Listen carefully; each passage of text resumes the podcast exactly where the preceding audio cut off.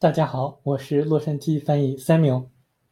今天呢，我给大家讲一讲关于新冠状病毒的预防与治疗。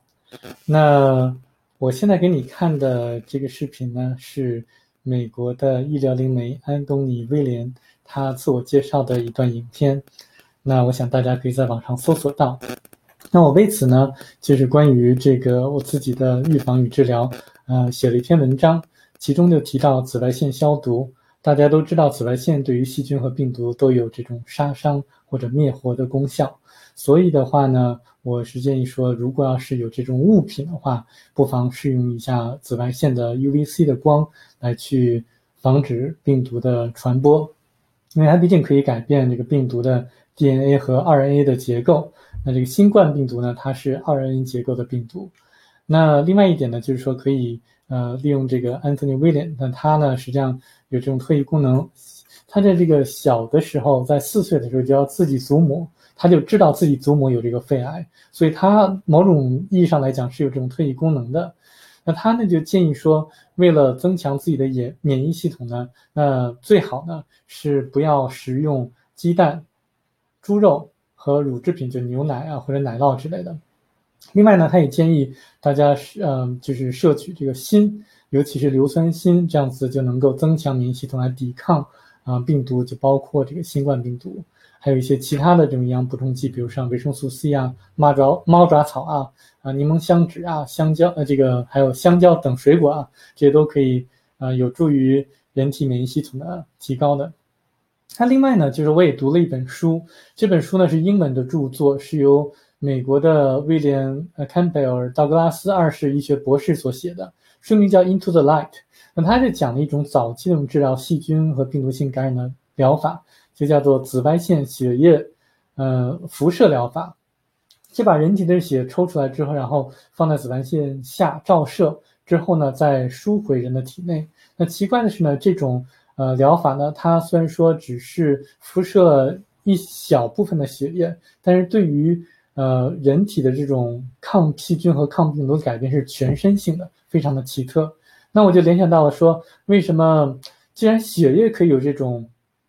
载体的功效，我们还可以用水作为一种载体？也就是说，把这个水呢，在紫外线光照射下之后，那就有这种紫外线灭菌的这种特性，带到体内之后，就是吸收了之后的话，是不是也有这种呃抗病毒、抗细菌的功效呢？那后来我做了一些研究，发现说一般的这个玻璃的话，它都是把紫外线都给隔开的，就是说阻止紫外线的这种嗯照射的。所以的话呢，我们就要必须要用这种石英制的瓶子，这样子的话，紫外线它可以穿透这个石英，嗯，因为石英是大概呃唯一一种就是能让这个紫外线能够很顺利的穿透的这种物质。所以的话，在这个太阳阳光下或者紫外线灯下照射之后，然后再饮用的话，会不会有这种功效呢？这个我只是一个设想啊，只是一种猜想，呃，一发奇想，没有任何的这种证据。那另外呢，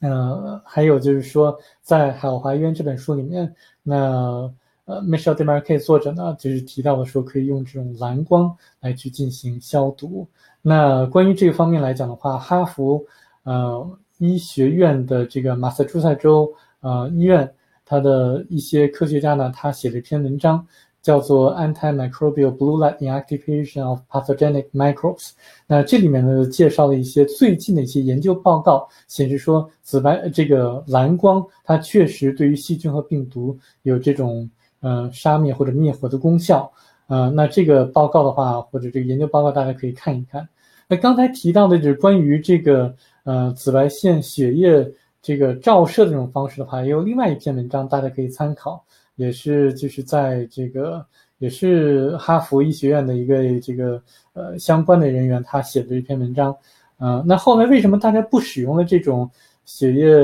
紫外线照射的方式呢？后来因为就是有这个啊抗生素了，所以大家就觉得说没有必要说用这个把血再抽出来再在紫外线下照照射了。呃，抗生素是比较容易的嘛，就大家就可以就一吃就行了。所以的话，这种呃紫外线照射血液的方式就逐渐的被大家遗忘了。好，今天就讲到这么多，谢谢大家，再见。